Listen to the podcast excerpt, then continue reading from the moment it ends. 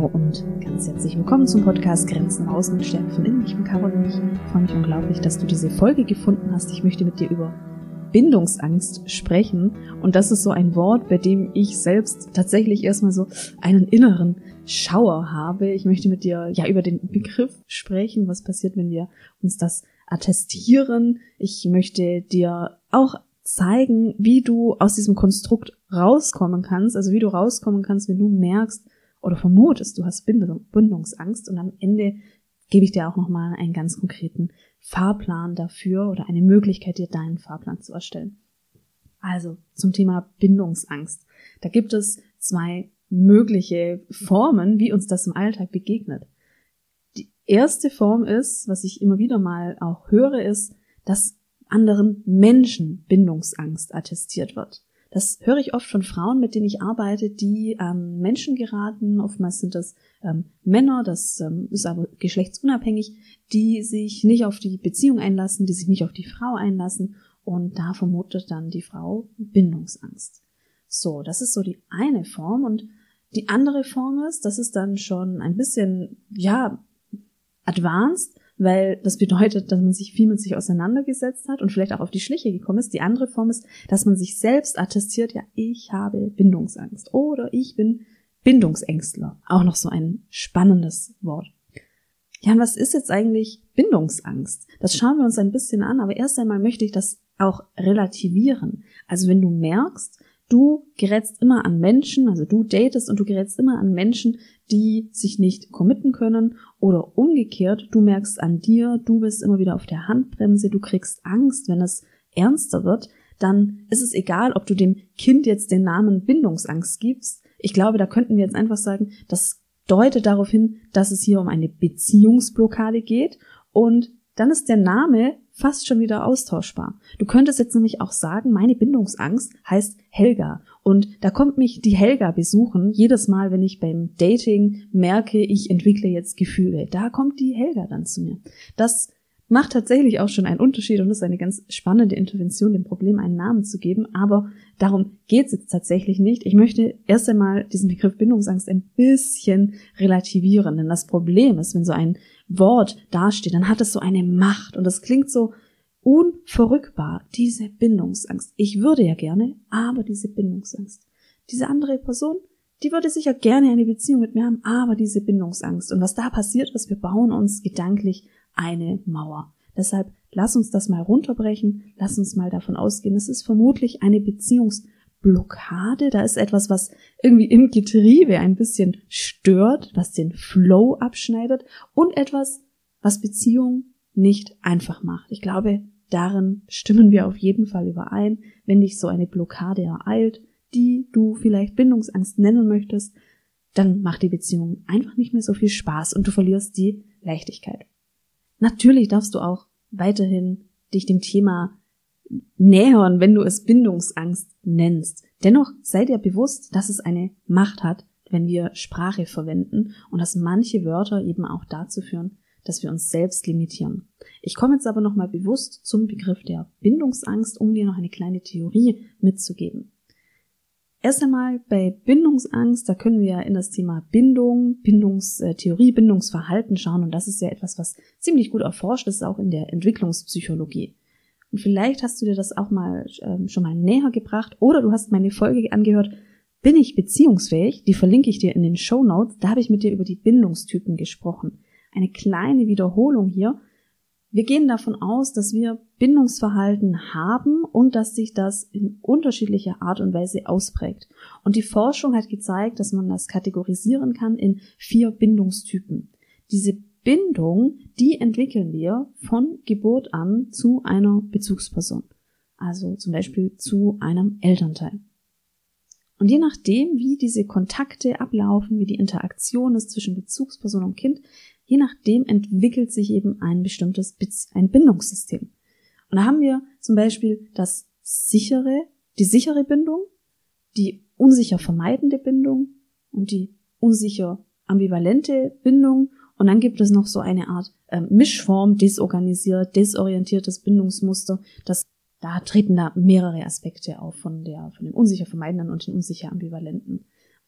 Im deutschsprachigen Raum geht man davon aus, dass ungefähr die Hälfte aller Kinder sicher gebunden ist, ein Drittel unsicher vermeidend und ein und sieben Prozent unsicher ambivalent und diese desorganisierte, desorientier desorientierten Bindungsmuster sind, liegen wohl bei 20 Prozent. Das heißt, du kannst davon ausgehen, dass in deinem Umfeld nicht alle Menschen sicher gebunden sind. Genau das könnte jetzt dazu führen, dass es manchmal in Beziehungen ruckelt. Und zwar nicht nur in partnerschaftlichen Beziehungen. Nein, unser Bindungsverhalten zeigt sich ja auch in unseren freundschaftlichen, äh, zum Beispiel in unseren freundschaftlichen oder auch in unseren familiären Beziehungen. Wenn du mehr zu dem Bindungstypen erfahren möchtest, dann hör dir sehr gerne die Podcast-Folge an oder schau auch in den Blogartikel Bin ich beziehungsfähig.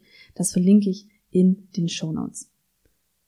Unabhängig von diesen Bindungstypen möchte ich dir jetzt eine Konstellation zeigen, die du vielleicht kennst. Wenn du dich für das Thema Partnerschaft interessiert und diesen Podcast angehört, schon mehrmals angehört hast, dann kommt, trifft da jetzt vielleicht ein bisschen was auf dich zu oder es ist dir in einer Beziehung oder beim Dating begegnet. Es gibt nämlich die Ausprägung der aktiven Bindungsangst und der passiven Bindungsangst und das hat ganz viel mit den Bindungstypen zu tun passive Bindungsangst, das bedeutet, dass du vielleicht merkst, dass du dich eher in verliebt, in vergebene Menschen verliebst, also in Menschen verliebst, die nicht verfügbar sind. Oder aber du verlierst das Interesse, wenn es ernst wird. Du spürst Verlustangst in Beziehungen, also Angst, die Person zu verlieren durch eine andere Person oder dass etwas passiert. Und vielleicht erlebst du in deinen Beziehungen ganz oft Dreiecksbeziehungen. Eine klassische Dreiecksbeziehung wäre zum Beispiel, dass du dich in eine vergebene Person verliebst und mit ihr eine Beziehung, eine Affäre führst, während sich die andere Person noch in einer Partnerschaft befindet. Jetzt gibt es aber auch die aktive Bindungsangst und das ist das, was vielleicht auch offensichtlicher ist und auch etwas, was ich selbst äh, kenne. In der aktiven Bindungsangst herrscht die Angst vor, in einer Beziehung sich selbst zu verlieren. Es kann dazu führen, dass eine Beziehung tatsächlich bewusst, unbewusst sabotiert wird. Also, dass eine Trennung eingeleitet wird, zum Beispiel, dass man einen Streit provoziert oder irgendeinen Vorwand nimmt, um diese Trennung dann vorwegzunehmen, um diese, um sich zu trennen. Der aktiven Bindungsangst hast du vielleicht auch die Ahnung, dass Beziehungen nicht so für dich sind, dass du lieber in der Freiheit bist, lieber spontan bleibst, keine, keine Kompromisse eingehen sollst. Hast du dich jetzt bei einer der Formen vielleicht erwischt gefühlt? Wenn wir von Bindungsangst sprechen, dann ist das die Angst vor Bindung und damit die Angst vor Liebe, manchmal auch die Angst vor einer Beziehung oder die Angst vor einer Beziehung mit bestimmten Komponenten, zum Beispiel eine Beziehung mit viel Nähe oder eine Beziehung mit ganz viel Commitment. Woher kommt diese Bindungsangst, egal in welcher Ausprägung, ob jetzt aktiv oder passiv? Du ahnst es vielleicht schon, aber Bindungsangst tritt eben eher dann auf, wenn du in deinem Bindungstyp unsicher gebunden bist, also zum Beispiel unsicher vermeidend oder unsicher ambivalent gebunden. Wer eine sichere Bindung hat, das heißt, wer in seiner Kindheit und von Geburt an quasi die Erfahrung gemacht hat, dass die Bezugsperson stabil verfügbar ist, dass es, ja, dass Bedürfnisse gezielt befriedigt werden, dann haben wir eine sichere Bindung und dann kann es eben sein, dass genau diese Person mit sicherer Bindung ähm, nicht diese Form von Beziehungsblockaden erleben und eben auch nicht diese Bindungsangst kennen. Diese Personen könnten aber zum Beispiel eben an eine Person geraten mit Bindungsangst. Also das ist theoretisch möglich. Oder eben auch eben eine Beziehung führen mit einer Person mit Bindungsangst. Denn das möchte ich jetzt schon mal vorwegnehmen. Nur wer jetzt keine sichere Bindung hat und du siehst, das sind vermutlich 50 Prozent in Deutschland, die nicht keine sichere Bindung haben, dennoch kannst du trotzdem eine Beziehung führen. Das ist, ich würde mal sagen, fast gar kein Problem. Es geht nämlich nur darum, wie du die Beziehung führst und wie du damit umgehst. Und damit möchte ich jetzt auch schon direkt in den Lösungsteil kommen, denn wir könnten uns jetzt noch ganz viel austauschen über Bindungstheorien, über Ursachen, über Auslöser, aber halten wir mal fest, die Forschung geht davon aus, dass 50 Prozent der Menschen im deutschsprachigen Raum sicher gebunden sind. Das heißt, die Erfahrung gemacht haben, dass eine Bezugsperson äh, stabil verfügbar ist, dass auf Bedürfnisse eingegangen wird, dass die Interaktion passend ist, kongruent und dementsprechend konnten sie dieses sichere Bindungsverhalten auswirken und haben damit vermutlich nicht dieses Thema eigene Bindungsangst zu erleben. Die anderen 50 Prozent könnten, muss aber nicht, könnten die ein oder andere Herausforderung erleben. Sie könnten in ein, eine Bindungsangst fallen, in dem Sinne, entweder aktiv, Angst vor Nähe, Angst zu viel zu geben, Angst sich zu verlieren oder aber passive Bindungsangst. Es wird nicht mehr spannend, wenn es ernst wird. Es gibt viele Dreiecksbeziehungen in den Beziehungen. Es gibt Verlustangst gegenüber einer anderen Person. Ja, wie gehst du jetzt damit um? Erst einmal, wenn du jetzt diese Folge hörst und für dich entdeckst, also vermutlich bist du ähm, ein sicherer Bindungstyp oder hast ein sicheres Bindungsverhalten und dein Partner hat vermutlich das, was wir Bindungsangst nennen, oder eben du merkst deine Beziehungsblockade. Ja, was kannst du da jetzt machen? Das schauen wir uns mal ganz kurz an. Du kannst nämlich immer etwas machen. Wie geht's da nun raus aus der Bindungsangst? Erst einmal ist Bewusstsein der erste Schritt. Also das Bewusstsein, dass es sich da um eine Beziehungsblockade handelt, das Bewusstsein dafür, bin ich eher aktiv bindungsängstlich oder passiv bindungsängstlich, das ist erstmal der erste Schritt. Denn sobald uns etwas bewusst ist, dann können wir viel achtsamer im Alltag darauf achten. Und dann werden wir ganz viel entdecken. Du wirst in deinem Alltag dann entdecken, wann kommt die Bind Bindungsangst, wann kommt Helga jetzt öfter? Wann ist sie ganz ruhig? Wann kannst du da die Tür hinter ihr schließen? Das ist nur möglich, wenn es dir eben bewusst ist.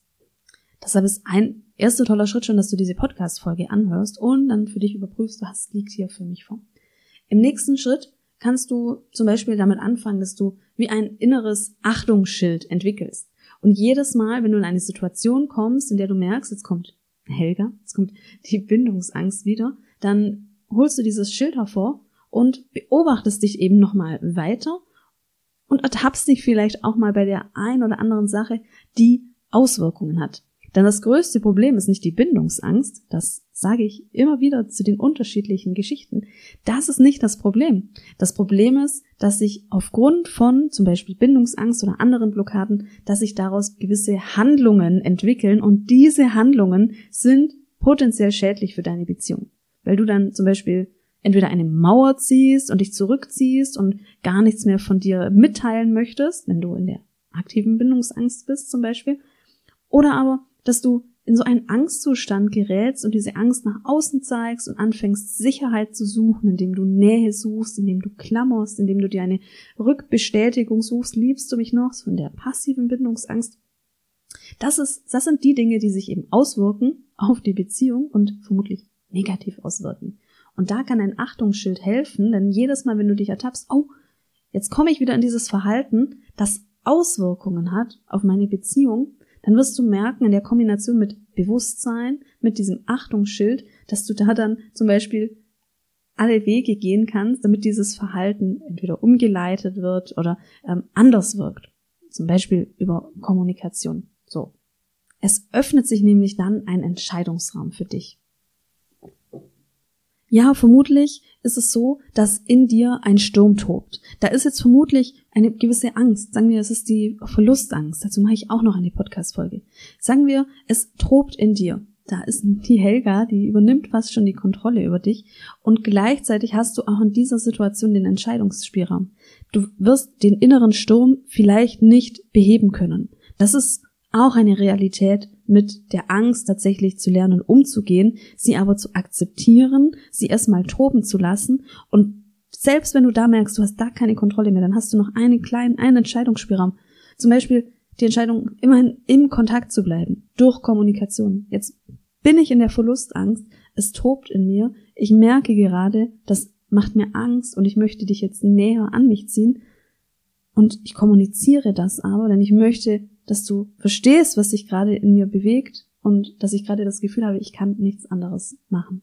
Das ist so ein kleiner Weg, das kann schon einen Unterschied machen, das ist noch nicht der heilige Gral, das sage ich auch immer wieder, das ist aber der erste Schritt raus, also in die Kommunikation zum Beispiel zu gehen, um dem Partner, der Partnerin ein gewisses, eine gewisse Erklärung zu geben, keine Rechtfertigung, sondern erstmal, hey, du erkennst mich jetzt vielleicht gerade nicht wieder, das liegt daran, dass ich jetzt hier, dass die Bindungsangst gerade zuschlägt, die Verlustangst oder was auch immer, welchen Namen du dem gibst.